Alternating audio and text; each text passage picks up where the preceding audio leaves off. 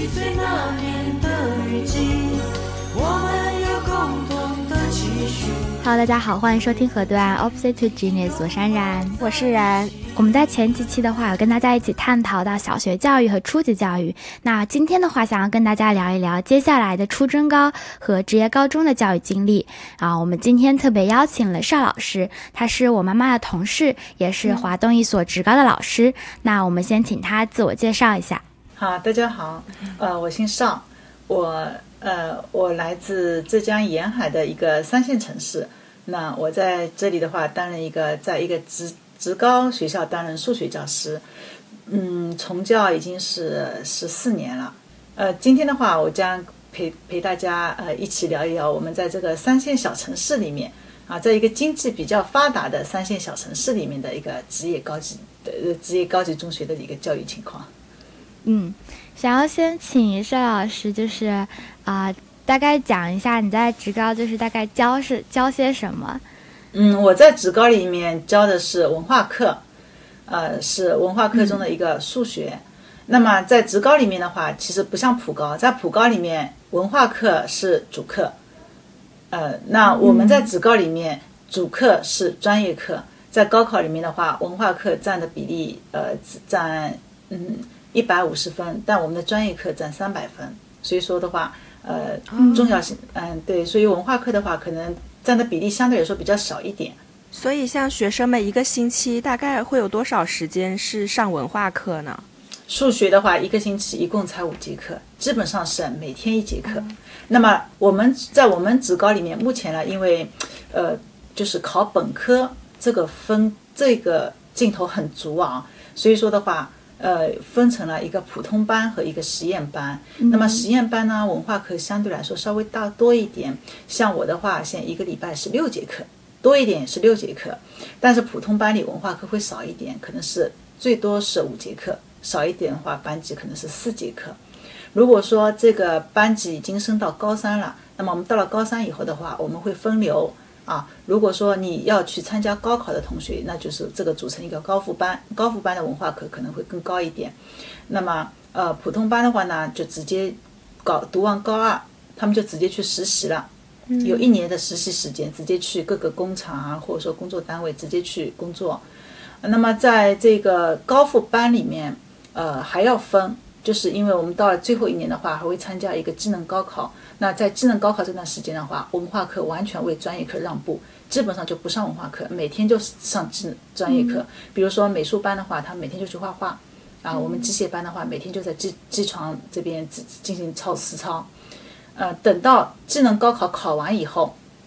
然后技能就是专业为文化让课，然后那时候的话，我们文化课可能每天的话，每天就要上半天，嗯，一个礼拜有二十多节课也有可能。哦天哪，基本上就是这样子。感觉跟我以前的印象不太一样，我以为就是可能会跟呃我们普通印象中的高艺考是差不多的，就是有分就是文化课的成绩也非常重要，然后艺考成绩也非常重要，就是分两个区派的感觉。嗯、那因为呢，我们说实话，我们职高的这个文化课啦，它考的内容其实是非常简单的，非常简单的，所以说的话，主要还是一个。分数的差别了，主要还是在一个技能高考这方面。那么文化课的话，基本到最后几个月，我们突击一下，那完全可以是，应该是一般都是没问题的。但是这个考试不一样，但是职高的学生，那如果他想上本科的话，也是像普高一样参加普通高考吗？还是就算上本科也是参加不一样的高考？对，这个其实社会上对我们社会上的话，对我们这个高，他就是。不大理解，嗯，也不大了解，嗯。啊，很多人都首先的话，在社会上对我们职高的一个印象，就是呃，学生每天就知道睡觉、打架啊，骂跟老师顶撞，嗯。啊，翻墙。以前的话是翻墙出去上网，上网吧去，呃，现在呢就是玩手机，就是还谈恋爱，嗯。就这些东西，甚至是更加啊一些出格的事情。在他们刻板印象就是这样子。那我我有个亲戚，他孩子择校的时候，他就明确的跟我说，因为他分数正好是刚刚上普高线，嗯，那么他就想办法，一定要花重金，花个十几万块钱去读一个普高。啊，那我向他推推荐我的实我们班的实验班，因为我现在是一个实验班班主任，我自己在这个地方我就知道我们其实管得很牢的。那他就是给我说了一句话，绝对不去读普读职高，嗯宁可呃就死也不去读职高，是这个意思。嗯，宁可去当那个凤尾的感觉。对对对对对对。那么呃，那我们其实他就觉得第一个管理不好，第二个呢就觉得职高就是低人一等，以后的话可能工作也好，读大学也好，都跟普高生不一样。那么其实我们职高生现在的话，呃，有两个出路，一个呢是技能大赛，一个呢是高考。那我在今天在这里吧，我把这两个都给大家介绍一下吧。嗯，好的，那么其实职高生的话，它就是基本上是两条出路，不像普高生，你只有一条出路，千军万马过独木桥。嗯，那么职高生的话，他可以这样子，你可以去两年以后去选择实习，直接参加工作。嗯，那么就期间的话，你主要是选择的一些，呃，侧重一个技能教育，技能教育操作这方面的。嗯啊，那么还有一个呢，你就是可以在两年以后，你选择，或者说你在刚刚进入职高的时候，你成绩比较好的时候，直接就报那，直接就是进入那个实验班。那么实验班我的目的就非常明确，就是去冲本科。嗯，那么在如果在实验班里，嗯，可能文化课的比例比重更高一点，理论这方面更强一点。嗯，那么呃，我们高考的话是参加的是就是省内的单考单招，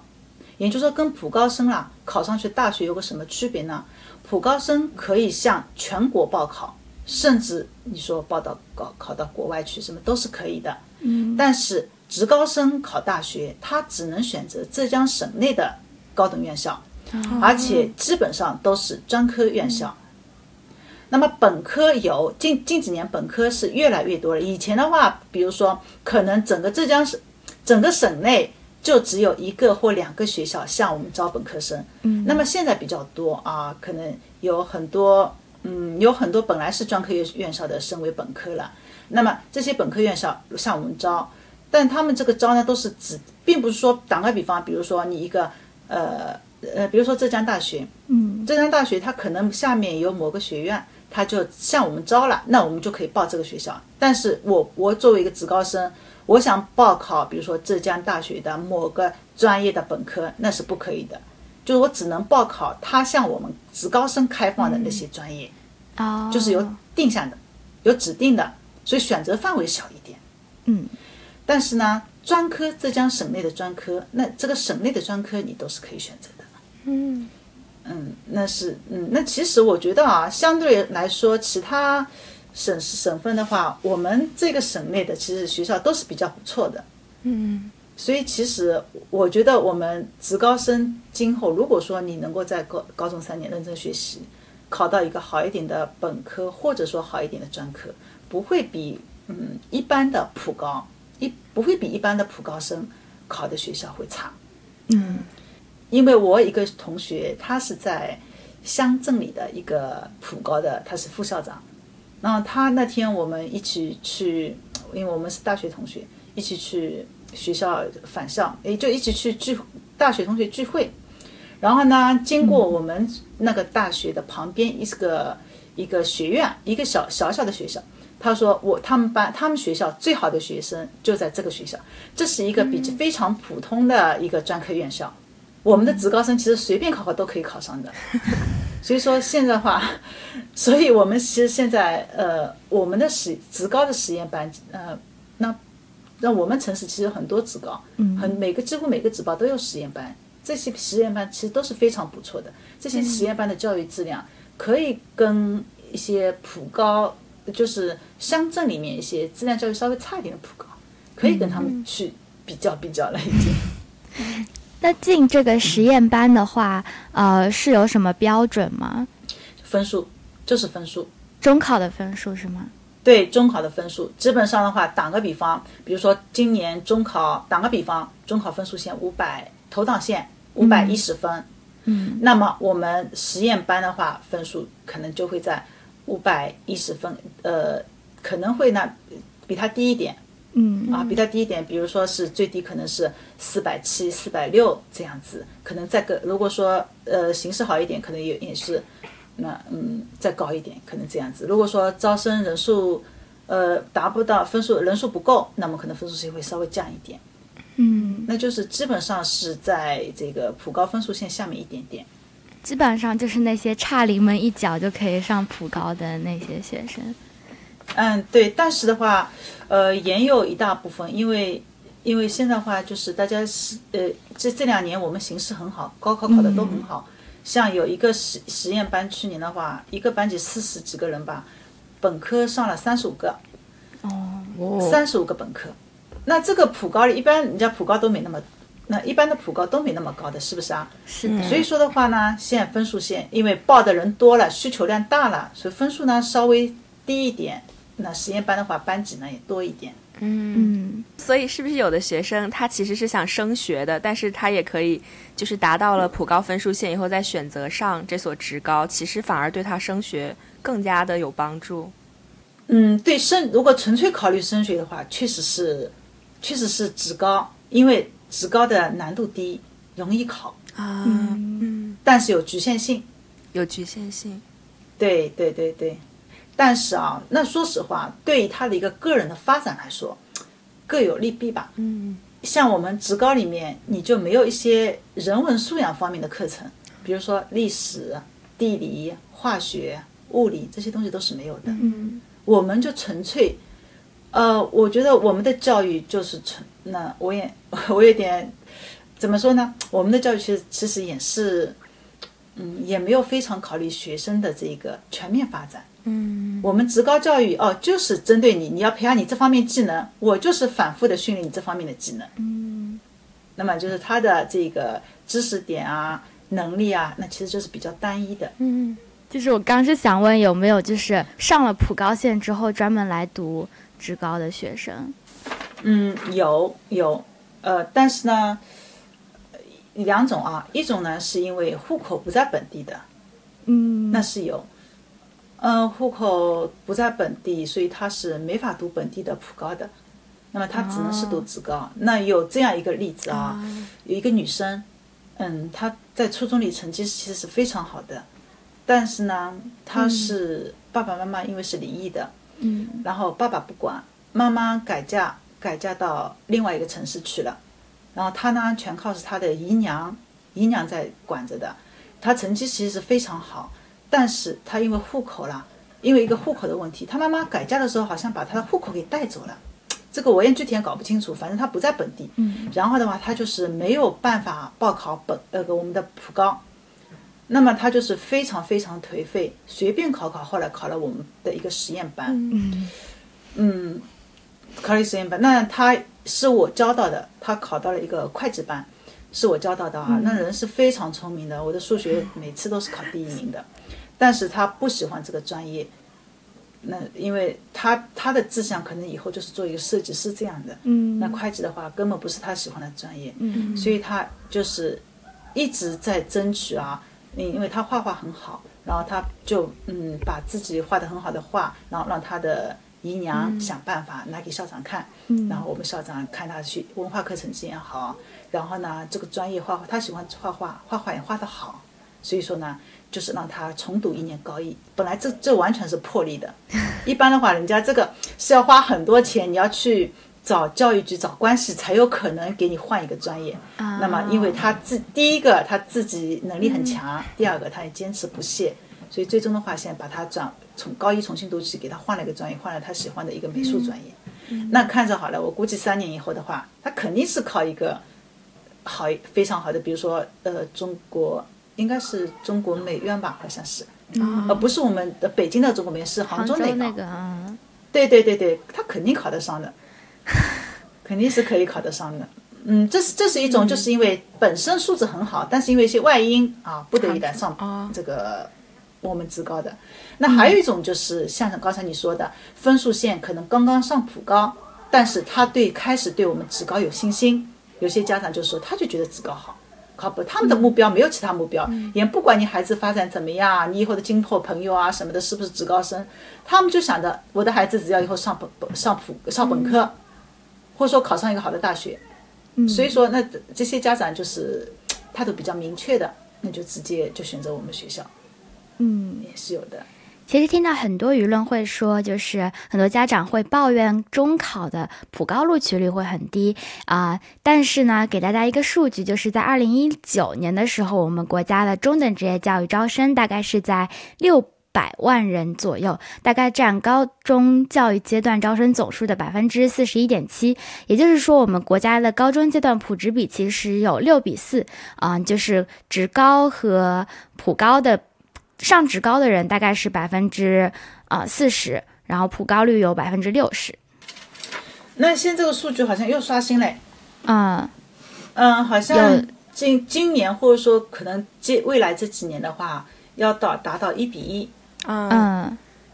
呃，要达到一比一，有一半的学生不能上普高。是的，我有看到，其实现在国家是想推进职业教育，就是希望之后能达到普职比是一比一，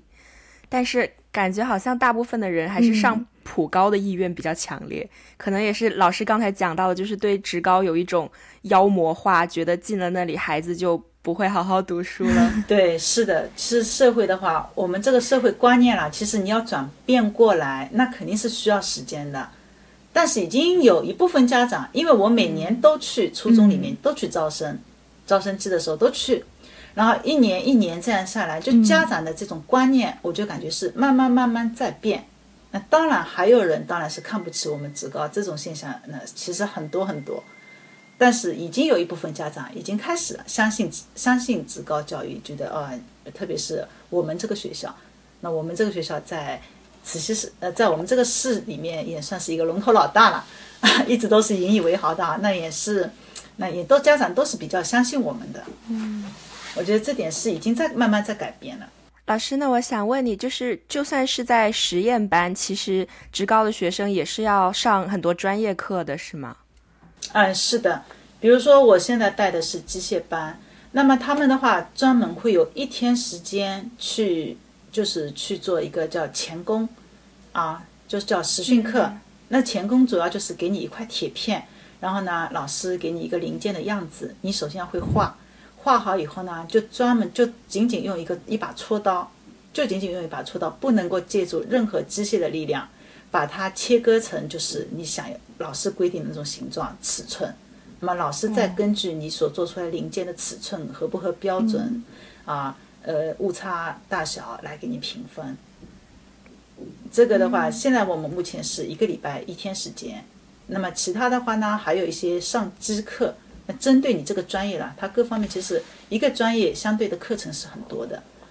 那都会上一些这种专业的课，基本上占一半一半以上时间都是在学专业的东西。我是想说，那如果是想升学的学生的话，他要花很多时间上专业课，他们也会有兴趣吗？还是他们其实会更想多上点文化课呢？嗯，其实啊，因为他们就比如说啊，你已经读过普高了，你再来职高，那你会有一个对比。那其实他一进来就是这样子，他没有对比。啊，我们规定你要学什么，他就去学什么。这跟你在普高里面一样的，你每天你得背那些什么政治啊、历史啊什么的。那我们的话，现在就变成背专业的东西了嘛。其实这个这个矛盾是根本不存在的。他们就是，除非就是什么呢？比如说有些同学成绩可能确实是有些没有这方面的天赋，那他确实学不进去。那么这时候对他来说的话，啊、我还是上文化课可能好一点，哎呦上专专业课我感觉好痛苦。嗯，那这样的话，其实，在普高里面，你说我比如说数学学不好、物理学不好的人也是有，啊，所以其实都是一样的。其实任何一样学习其实都是一样的。那我们有学生经常就是因为这个专业学不好，其实他不光专业学不好，他什么都学不好，他就一门心思他要换专业。那其实这样的学生，哪怕你给他换了专业，他其实到了那个专业，他也是学不好的。嗯，我们只看到一样东西的表，其实任何一样学习都是一，其实都是一样的，本质都是一样的，没有难的专业的啦。我刚刚就想问的，就是因为刚刚邵老师说，其实，在职高里面，你入学之后转专业是一个很困难的事情。那一般学生进来的时候选专业，他们会依据啊、什么样的呃意愿去选择这个专业呢？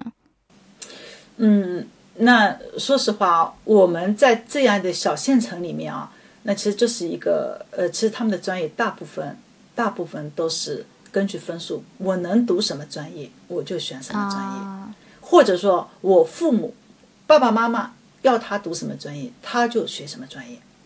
嗯，其实大部分学生都是这样子，他们就其实大部分学生都是怎么呢？用一个对自己的未来啊很麻木，没有一个计划。我想也可能正是因为这样，所以他们可能才会成绩到这个地步。我觉得如果他们自对自己有要求、有计划的话，成绩可能会更好一点。像学学校的呃，比如说录取分数线，每个专业的分数不一样，那个分数高低的专业是按照是学学校的一个呃，比如说呃，我比较擅长这个专业来分呢，还是以比如说呃，以是以什么样的标准来分的？有没有什么比较热门的？对，以前是热热门，热门专业分数高，比如说以前学会计，很热门啊，所以说分数高。啊、比如说我们以前的话是一个呃呃有嗯，那不是我们学校啊，就是幼师，因为工作好找，所以说呢这个分数就高、啊。然后呢，有些专业有些专业，比如说计算机，因为工作不好找，那可能因为招生招不到，他可能分数会那是学生招不满，他分数就会下来。所以其实这是也是一个市场的选择吧，跟高考啊那种专业的分数也是一样的。热门专业分数高，热那个，嗯，那么现在的话，就是有些专业可能我们对学生的要求高的专业，嗯，分数也是比较高的，比如说一种物联网，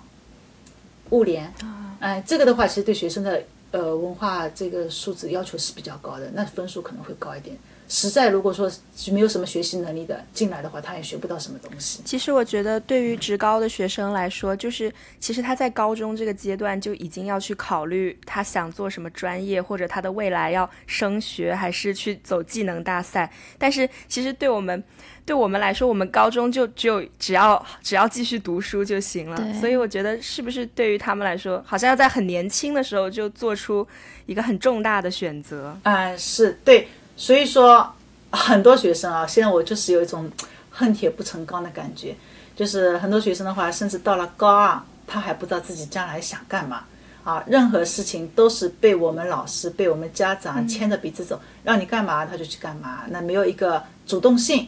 啊，就是对一切都是无所谓。嗯，所以说这是其实是我现在目前学生中间存存在的一个最大的问题。因为老师刚才也提到，你觉得职高有点缺乏考虑全面发展，对那，是不是其实对他们来说，因为本来就已经比较迷茫了，然后你会觉得这方面有缺陷吗？就是在教育上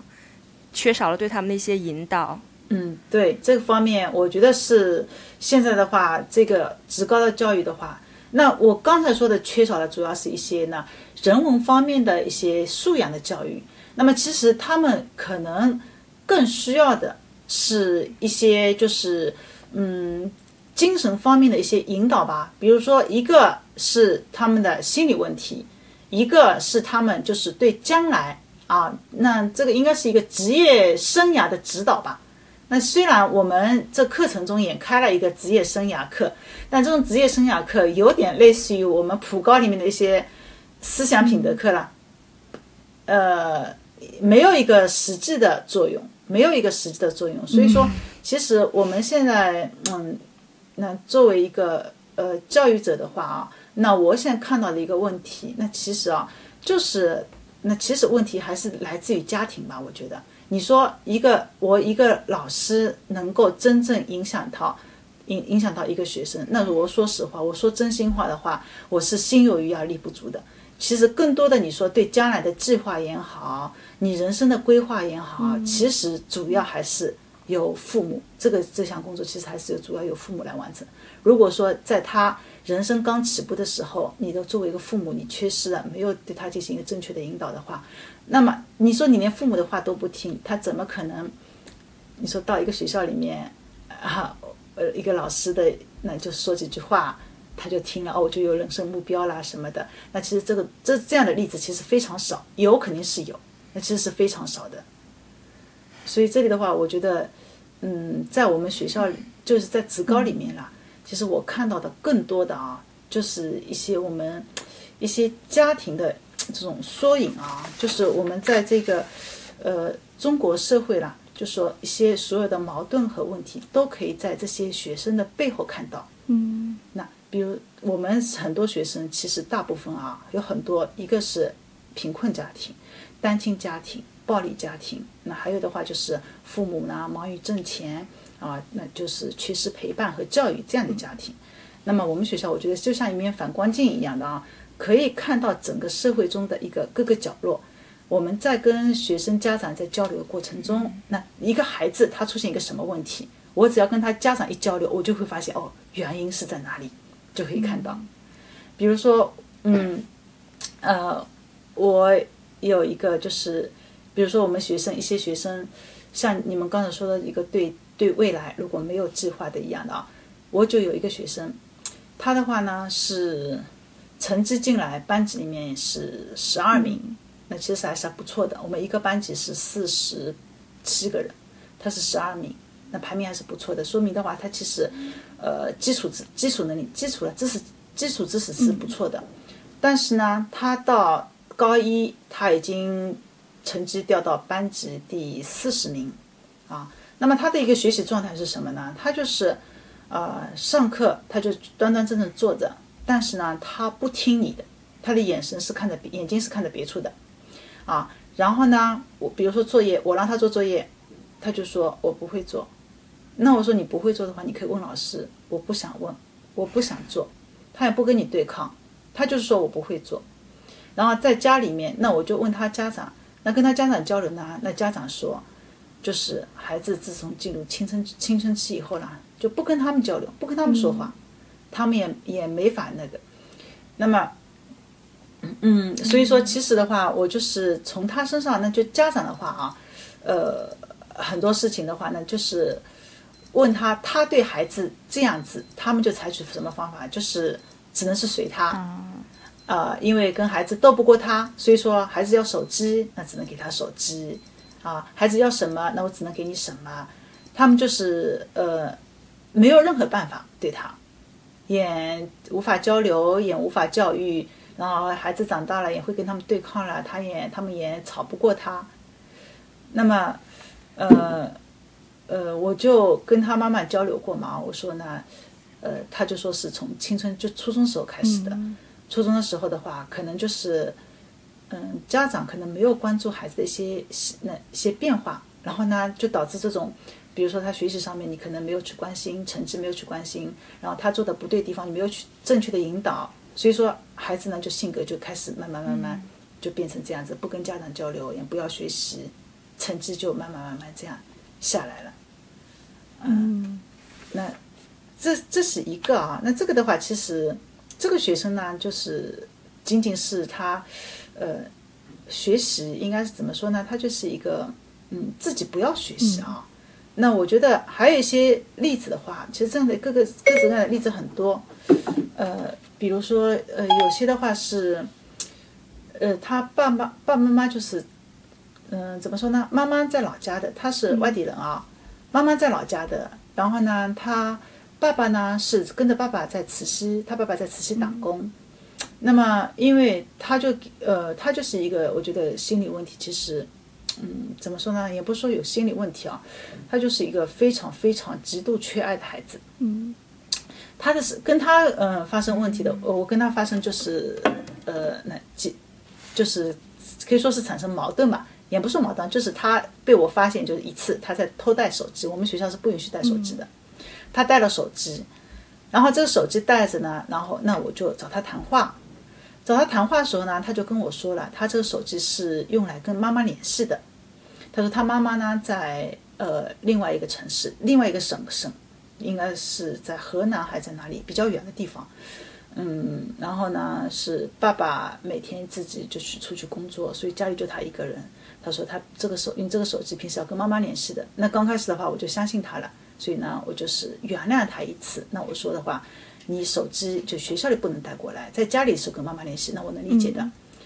那么，但是这个手机呢是被我收起来了，因为我们在规定学校里规定，你手机出现的话必须收起来的。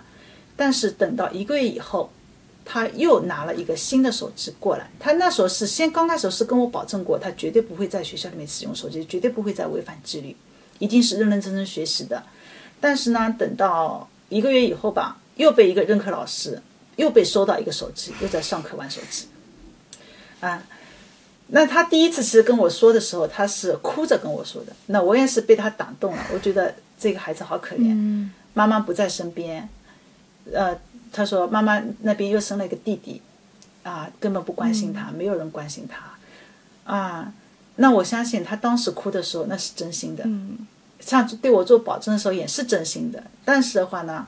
他后来为什么又有个手机？那因为他给我写日记时候写上来，就说爸爸平时是什么样子呢？就是给他钱让他点外卖。他说他到了家里面也是一个人。他说他不想，其实他很喜欢住在学校里面，学校里面有同学，家里就他一个人。爸爸根本就是要么上班，要么出去跟同朋友喝酒。根本没人听他说什么，也根本妈妈只会管小弟弟，也没有没有人爱他，没有人关心他，所以其实手机那对他来说，其实就是一个很好的陪伴。嗯，所以的话可能，那你说这个问题，我手机可以收一个，可以收两个，那我第二个手机收起来，他肯定还会想办法再去弄一个，因为他真正需要的其实是一个陪伴，那就是一个家庭一个非常缺爱的一个比较典型的例子吧。感觉听完这个故事非常的唏嘘，因为我们啊前几期在聊小学教育的时候，其实也讲到家庭的陪伴跟家庭的教育观，其实对一个小孩的发展来说是嗯非常重要的。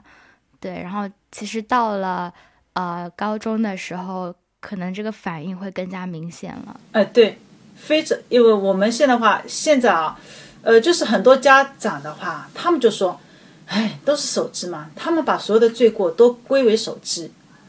就说都是很多学生都是说，哎，自从初中什么时候给他买了个手机，他的人就变成这样子了。那其实我想告诉他们的，其实是因为什么？因为你自己懒得陪伴，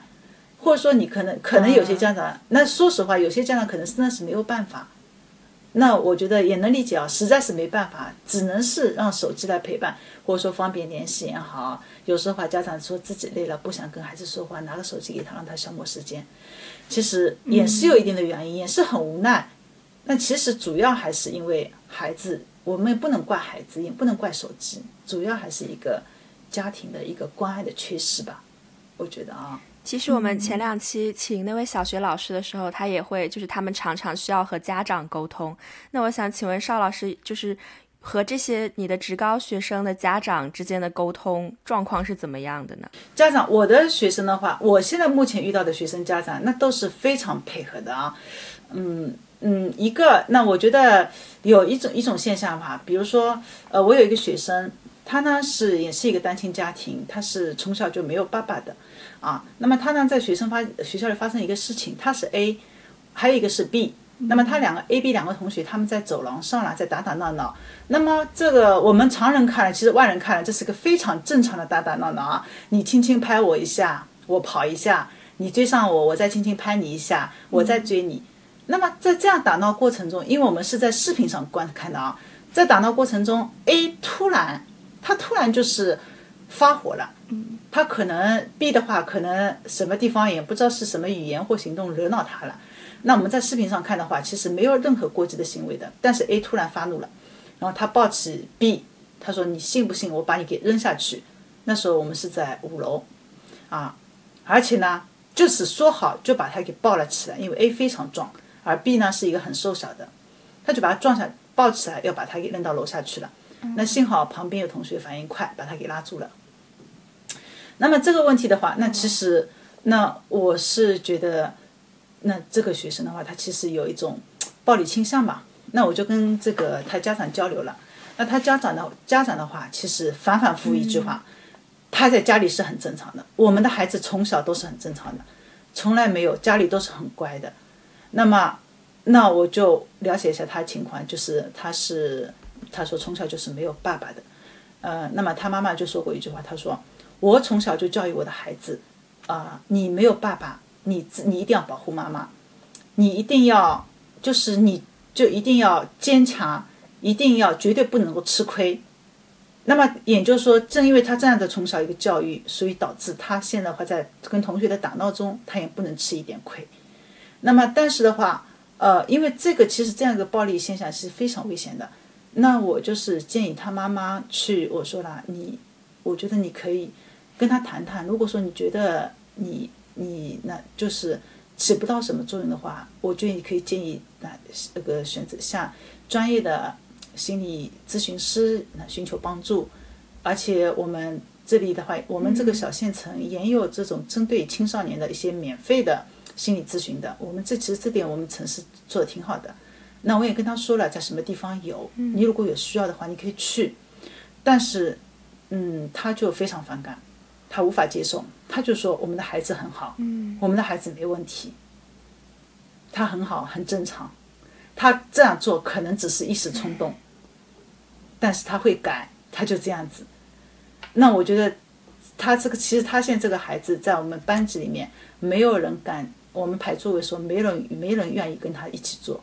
因为他们都看到他就怕，啊，他发生过这件事情，哪怕他对我保证过，老师我错了，我以后再也不会了，他其实根本没有任何改变的。以后如果遇到什么事情，如果说把他这个根火给点燃的话，他可能这种事情还是会发生的。所以他其实很需要，他很需，其实很需要一个心理的疏导。因为他跟我说，他说他没法跟他妈妈交流，跟他跟妈妈说几句话就要吵架的。然后呢，他说他妈妈。是以前初中时候，他有时候是想跟妈妈聊天啊，心里不高兴啊，但他妈妈根本没时间听他，也不愿意听他说什么，所以老是跟他说：“你没事的，你想开一点，不要想那么多。”他说他妈妈老是这样跟我说，所以说他说他心里不高兴的时候，有时候更多的时候就把这个事情就藏在心里面，直接就压抑在心里面，所以长此以往的话，他其实没有一个可以发泄的对象，没有一个可以倾诉的对象，但是呢。嗯，我跟他们说，我说你可以去寻求心理医生的帮助，但是他们也不愿意去。那所以说，我觉得，嗯，也是怎么说呢啊？我觉得挺担心的。以后的话，到了大学里面，或者说到工作社会上，那如果万一有点什么事情点燃了他，我觉得也是一个非常不安的一个因素吧。但是家长的话，就是根本无根本无法理解，我也无法接受。他们就觉得去看心理医生可能是对他们来说，是的，就是判定我的孩子精神有问题。其实不是，对不对？其实不是。嗯。精神那心理医生他可以更好的来帮助你去疏导你的情绪，帮你去解决问题。嗯。所以这个的话，在我们这里就是我觉得，其实很多家长其实很多学生都是需要这方面的帮助，但是呢，家长就是无法理解、无法接受。那作为老师，您会在这方面觉得？苦恼或者遗憾吗，就是有时候可能有点挫败吗。嗯，那没有，那没有，因为呃，就是我能做的吧，我也不能够把自己当做是一个呃，能够把他们把所有的学生全都说一定要培养成一个标准化的，呃，达到一个某个目的。我觉得我能够帮助一些，我能够帮助他一些，能够尽到我我能做的事情，那我觉得我已经呃也很满足了。嗯。那他现在有时候的话，那我就说，你如果说不想去外面，那妈妈也不想带你去，你也不想去的话，你可以找我来谈谈。啊。那么他有时候有什么事情也会找我谈，那我会帮他谈。而且我只能做到就是他在校期间跟我的这三年时间，他能够平平稳稳的度过去。嗯。然后如果然后最好能够对他有所帮助，让他慢慢的有所改变，那是最好的。但但这个结果可能我是看不到的。啊。三年以后他离开我的话，他以后怎么样，我肯定是看不到的。嗯，就希望能够对他有有所影响嘛。这让我想起我看过一个兽医，然后他虽然这个类比可能不太恰当，一个兽医他就说他其实有时候会接一些宠物的急诊，然后可能那个主人就是真的很不负责任，本来那个宠物可能并没有很严重，但是因为主人一直不带它看医生，可能就会拖到那个宠物病得很重，然后就有人问他，那你会不会觉得很难过或者很挫败？他说你绝对不能比主人更在乎这个动物，不然你就会过得很痛苦。我当时就觉得，哦，可能有时候，可能有时候当老师也有点这样，因为你不可能就是帮助到每一个学生，就是心有余而力不足的感觉。对对对，说实话，那说实话，我自己一个人，我教育自己的孩子，我都心有余而力不足。嗯。但是，但对我的学生，那我肯定是就是能够看到能够帮助的肯定是努力帮助。就像呃医生医学界一句话吧，呃是偶尔治愈，常常安慰，呃还有一个什么帮助？偶尔治愈，常常帮助，总是安慰。对对对对对对对对，所以其实的话，因为啦，呃，我们其实我们职高里面可能看多看到的更多的是教育失败的例子，更多的是这方面的。嗯，所以说的话，你说让我把每一个同学，你说都去矫正过来，我绝对没有这个能力。我能够矫正其中的一个两个，其实能够对他们其中一个两个有所影响，那我觉得啊、我已经是很成功，很有成就感了。那么大部分同大部分的还是要靠自己的家庭，还是要靠他们自己，自己以后慢慢慢慢的一个成长。老师，您说您是教数学的，那我也好奇，就是您在教数学，就是文化课的时候，您觉得学生们的接受程度怎么样？还是说您会有什么期待吗？嗯，我是教数学的啊，那哦，说实话啊，那就是其实他们就是一个成绩的问题。其实大部分同学的学习能力还是很存在问题的，大部分只有个别有个别学生天赋非其实是非常高的，嗯，他们可以是一点就通。但是呢，哪怕天赋高的同学，他们也有问题，他们的问题可能就是习惯差，比如说不仔细、懒得算、懒得写过程，还有字写的很烂。嗯，那我们其实数学的话，我们要求一个过程要优美，那过程要简洁，整个步骤要写的优美啊，然后呢，就是基础基础一定要扎实，会计算能力一定要强。那其实大部分学生的话，那就是呃一个接受能力差，第二个学习习惯非常差，第三个字写的很烂，基本上就是这些问题。然后呢，再加上他们懒啊。但是好在什么地方呢？我们职高里面啦，数学啊，那可以打个比方，比如说椭圆的方程，那我们我们职高里面只要学，嗯，中心在原点这样一个椭圆，嗯，然后一条一个是横的，一个是竖的，一个是焦点在 x 轴上，一个焦点是在 y 轴上。那你们普高里面除了学这个之外的话，还要学中心不在原点的，也就是把这个椭圆平移平移到各个象限中去了，是吗？是的到了大学，这个椭圆它会旋转起来。是的，哦天哪！那么我们职高只，我们我们职高只要是在中心在原点一条，一个是横的椭圆，一个是竖的椭圆，这两个椭圆你掌握好就可以了。所以说，其实知识点，说实话，知识点真的是一点点，没多少知识点的。而且的话，每一个考点，每一个知识点，我们都会跟说这种题目你碰到你应该怎么做，应该怎么解。那么三年里面，我们就学这么点东西，啊，所以说其实就是呃难度降低，反复训练，那么基本上只要是你有点心的学生，那基本上达到呃一般以上，这是绝对没问题的。我也是我们做老师的，我也是很有信心的。那除非是有些学生，那确实是特别顽劣、顽劣、顽劣，根本不学习。那这样的话，你说我教他东西，哪怕他公式记住，他也不会用。他平时不去练的话，一考试也根本完全记不住。那基本上一般一般大部分同学，我们都是可以保证可以把他们给教会，基础东西都教会，那这是没问题的。但是你要说要看他们哦一点就灵，然后呢题型变一下他们会做这个的话，我我们不能抱这样的希望。嗯，这个毕竟跟普高本身能力还是有差别的。嗯，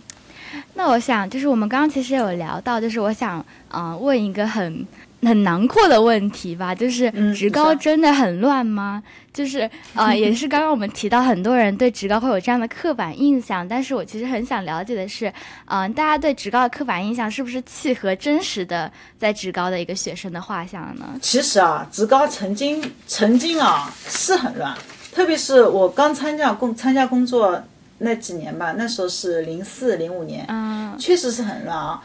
我带过一个，我带过一个零五年吧，零五年我带过一个全男生班级。嗯那时候上课的话，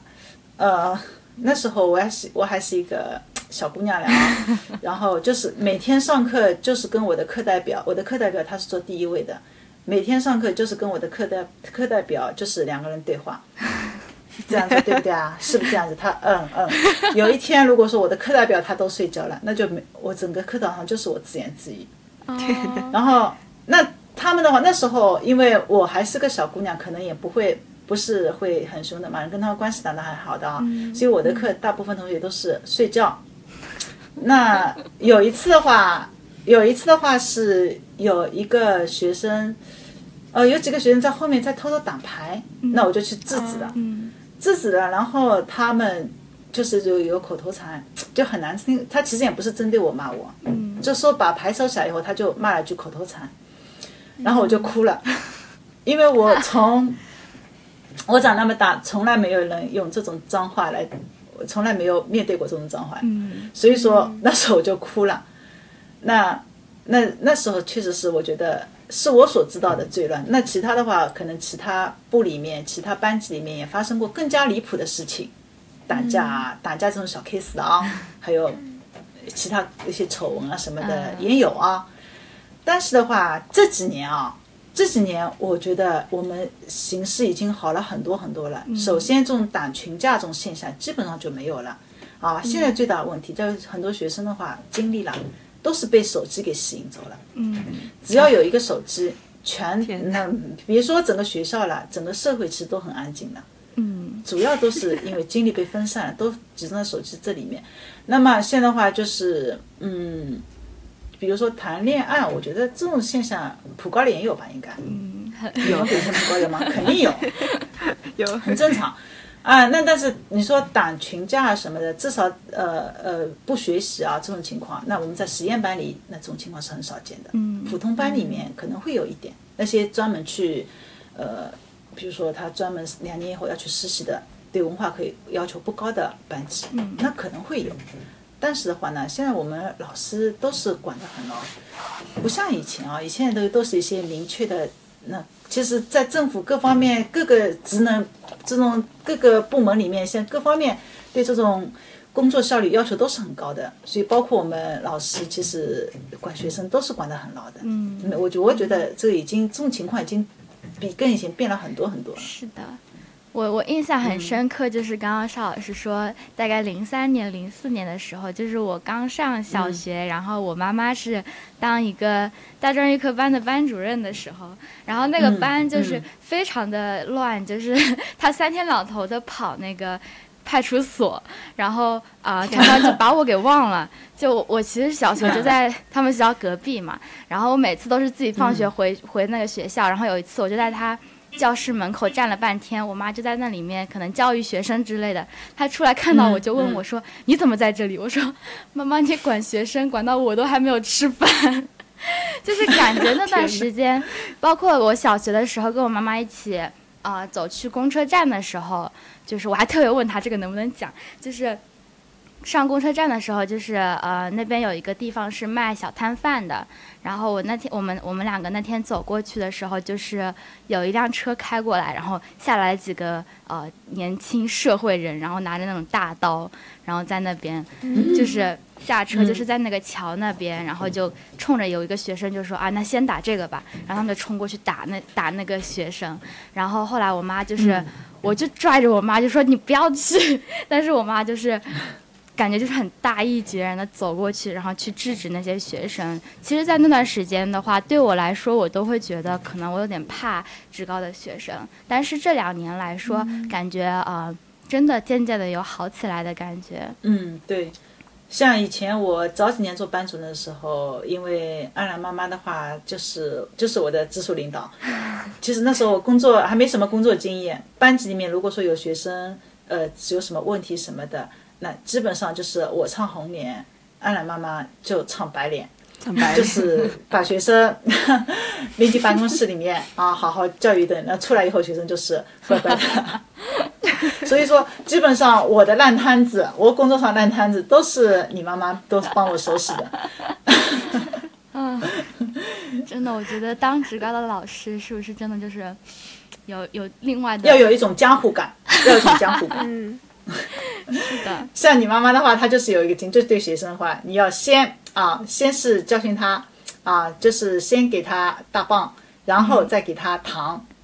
这样的话，然后再你先是劈头盖脸，先把他给把他的锋锋芒给杀下去，然后呢，你再是跟他讲道理，给他安慰，那你就是直直击，就是说杀人诛心吧，就直接，就接下来等他哦，你把他的心给俘获了，那接下来你再给他讲道理啊什么的，那是他是随你，你你跟他说什么，他就基本上都能听进去了嘛。这是有套路的。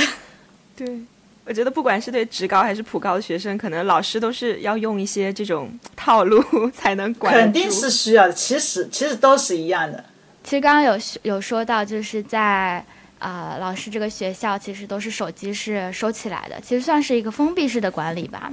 嗯，对。封闭式的管理对学生的教育来说是真的有效的吗？嗯，那我觉得其实啊，这个环境就很重要。像比如说我们实验班的话，那对手机管控非常严格。那其实，在严格的情况下的话，那么可能会有同学偷偷带手机，但这些他们知道这是不对的。大部分同学就认为这是不对的。那么你你就这样的话，那其实很多学其实有些学生没事情干，他可能会去学习；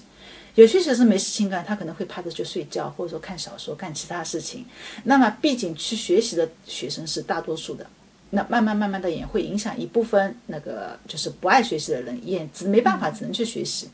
但是如果说你啊、作为一个管理者，如果说你这一头你先软下来了，比如说哦、有些同学带手机，我睁一只眼闭一只眼，或者说甚至哦、允许你们哦、比如说呃手机可以拿拿着不上交，这样的话，你一旦一松口，那下面学生的话可能会比比你松的程度再再乘一个十，可能有十倍的松，这个根本就完全不学习了。所以说的话，呃，也不能说是一个封闭式管理吧。那像我觉得对学生严厉，那其实还是有效果的。呃，那现在的话，其实我们分，因为我们学校的管理方式有有两两种，一种就是针对实验班的，一种是针对普通班的。普通班的话是允许带手机，但是呢要文要求文明使用手机，而实验班呢是禁止使用手机。文明使用手机，文明使用，对，就是其实就是只要是你不要太放太放肆，就是允许，应该是好像是他们实验班是好像是允许，就是可能早上的时候收起来，傍晚的时候可能下午的时候、要傍晚放学的时候可能还给他们，好像是这样子啊。那那这样的话，因为如果说啊，就是以前我们也进过手机，进不了。嗯，进好像是进不了，所以说只能是只能退一步，管理我们学校方就退一步，文明使用手机。那么对实验班呢，我们可以要求高一点，就禁止带携带手机，就这样子。嗯，因为主要啦，也不是说我们学校是有些家长，他们就是自己不想接送孩子。那我我我觉得这样，我可能说的也不是也太片面了。有些家长可能确实是没有精力啊，他们也希望学生带孩子带着手机。有些家长他管不住学生，他们会乱跑。如果连手机都没有的话，那些有些学生就更加理由乱有理由乱跑。谁让你不给我手机的？我就让你找找不到我嘛。那家长没办法，只能把手机给他。嗯，那所以说家长也支持啊，有一大部分家长也支持让他们带手机，因为他们自己的话方便联系自己的孩子嘛。是的，所以说我们最终只能妥协，让他们文明使用手机。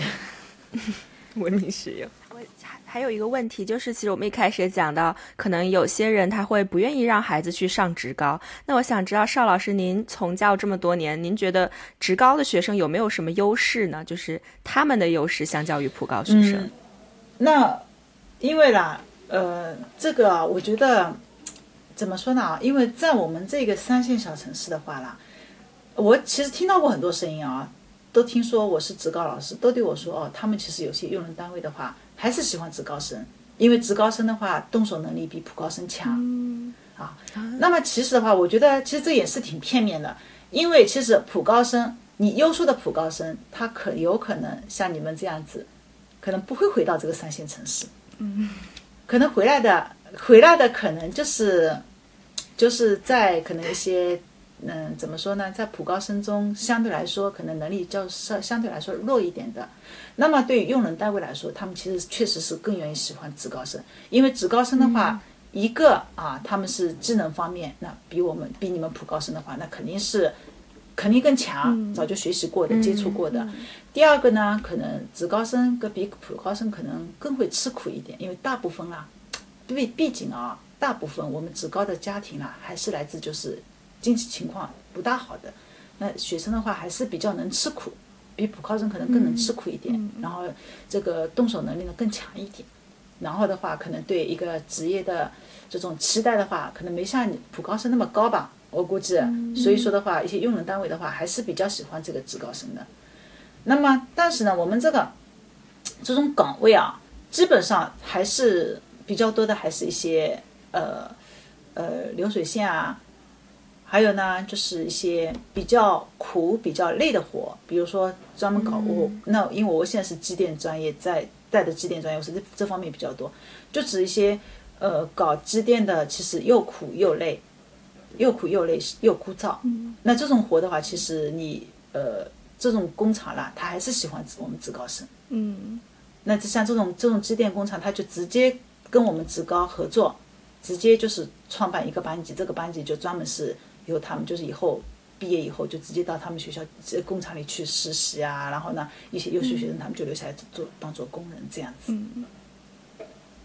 那你其实你说有优于普高有没有优势什么的？嗯，我觉得这个都是相对来说的吧。你有些岗位的话，可能对那跟普高生比较确实是比较有优势，但是这种岗位其实根本就不适合普高生，就专门是为我们职高生可能设定的。嗯。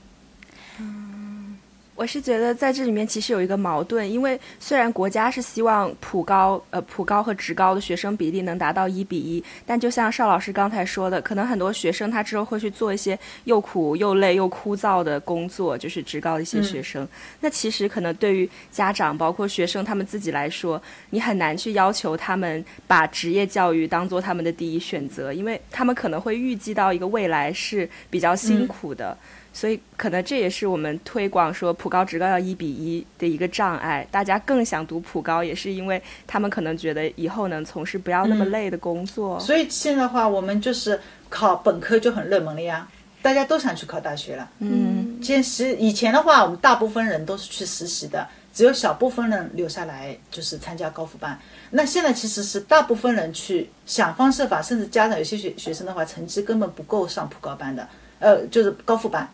说错了啊，高复班，因为高高二以后会有高复班，成绩根本不够，他也会想方设法找关系，然后呢去来说情啊、求情啊、做保证啊，来到高复班来，那都是想让孩子去读大学。基本上去实习的，除非就是有些家家长的话，实在是孩子不想读书，实在是学校里关不住，或者说有些家长的话也比较现实的，就想让孩子早点参加工作，赚点钱。嗯，基本上就这样子。嗯，基本上家里有经济能力的、有条件的家长，还是希望不论好啊还还是差，哪怕是那些呃那些私立的大专，那个叫做民办大专，嗯，也宁可是让他花大钱大价钱读民办大专，也会让他去读个大学。基本上都是这样子。其实我觉得职高教育的话，那就是不能只是仅仅局限于这个中职啊，就是高职，其实可以把这个范围。拓展到高职教育去了。嗯，嗯，我刚刚是很好奇一件事情，就是职高的学生有没有出国的？未来？非有，肯定有。家庭条件比较好。对，家里条件比较好的，像我一五一五届有个学生嘛，他现在是在那个，他是学美术的，也是考上了本科。那他现在是在那个就是宁大的科院，也在我们慈溪啊，宁大科院。那他的计划就是将来去日本。那他且家里因为家人家里支持的，那有条件的话，那他就已经给自己做好规划了，就在这里先学美术，本科读完以后就去日本去读这个研研究生或什么，反正出国。但这个非常非常少，嗯，非常非常少，嗯，大部分我们学生基本上吧，大部分去大城市的也非常少，大部分就是留在这里，或者说去我们上一上一级城市。嗯，去宁留在宁波，嗯基本上就就这样子。所以听起来，其实，嗯，就是我们所说的这个城市，其实是一个我觉得非常尴尬的城市。说它三线吧，它其实是一个经济发展还是算比较好的城市，但是我觉得，嗯，一些资源可能还是比不上，啊，刚刚所谓上一级的城市，就宁波嘛。嗯，就是想想请邵老师多讲讲，就是其实，在三线城市这个学校，嗯。你觉得有什么遗憾吗？不管是对学生还是对老师来说，教育资源，那主要就是一个嘛。本来他们在我来我们学校已经是被。大浪淘沙一样，已经一层被淘下来了啊。然后呢，就是一些原生家庭的一些问题。嗯那么在这些我刚才说的一些那一些家庭里面出现的这些环这些环境下成长的孩子呢，他们在这个成长过程中充满了，其实充满了很多的一个困惑、迷茫和痛苦。那么他们其实他们的成长基本上就是靠自己，各种就只能是自己摸着石头过河，自己去摸索，然后呢自己去碰壁啊。那如果说我们的一些老师的引导啊，或者说有些家长正确的引导，能够对他一些起到好的作用，那是最好。其实大部分孩子的话，他们是就是都是靠自己去慢慢摸索的。那么在这样的一个发展情况下的话呢，就是嗯，怎么说呢？他们就特别是现在手机普及了以后，他们其实现在对自己的呃，他们对一种快乐的满足啦，对对自己的一种满足，就是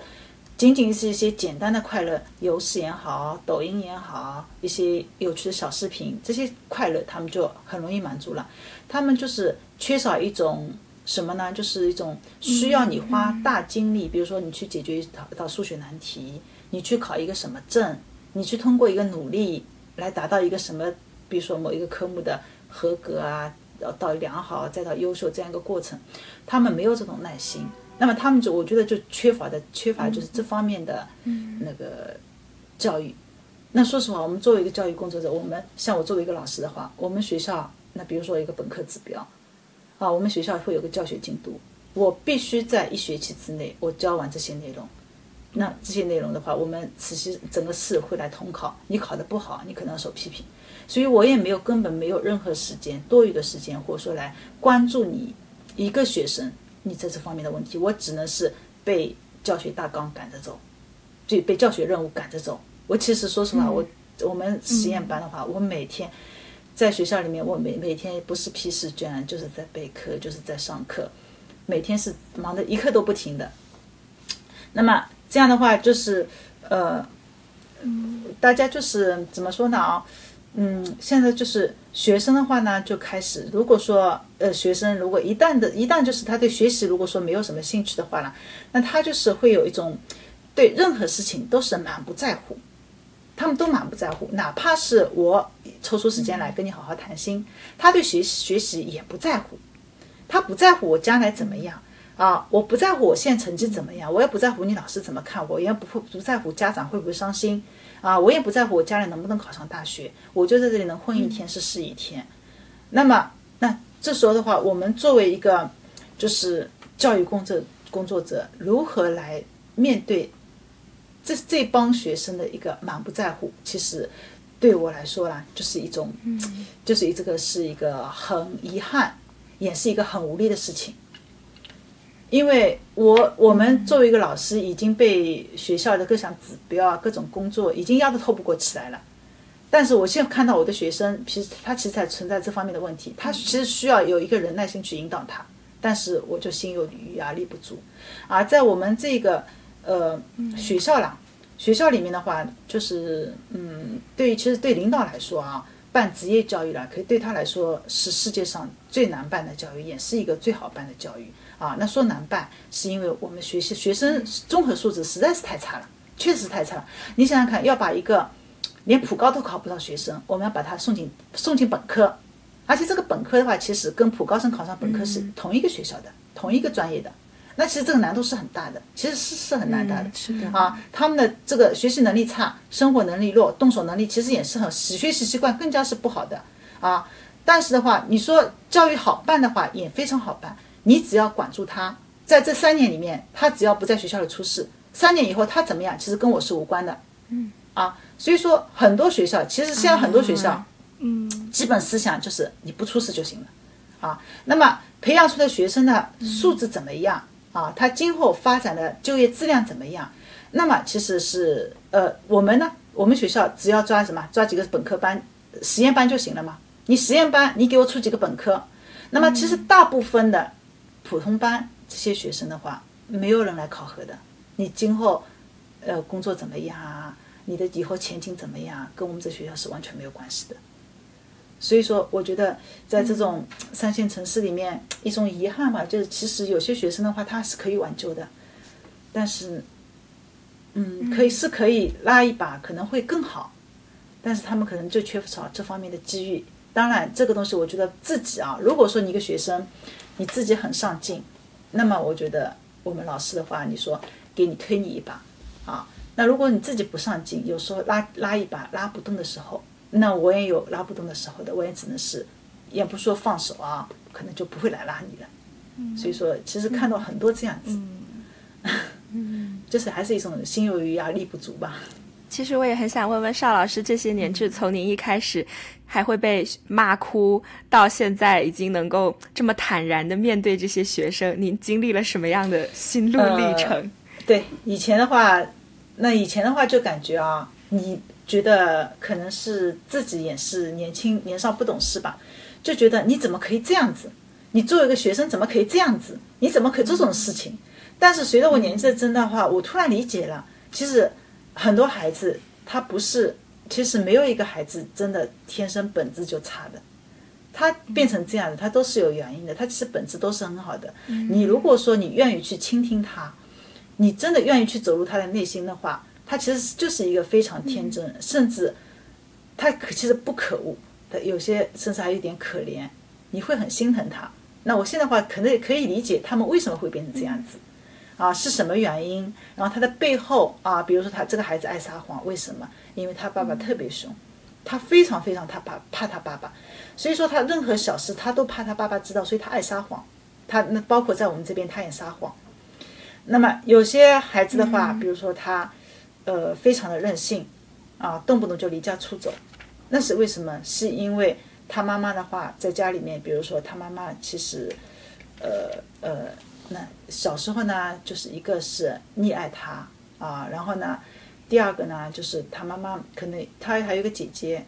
他妈妈在两兄妹之间，他可能有一个爱的不不够平衡，嗯，反正这都是一个家里的问题。他其实孩子的话，你真正去了解他，他其实本质都是很善良的。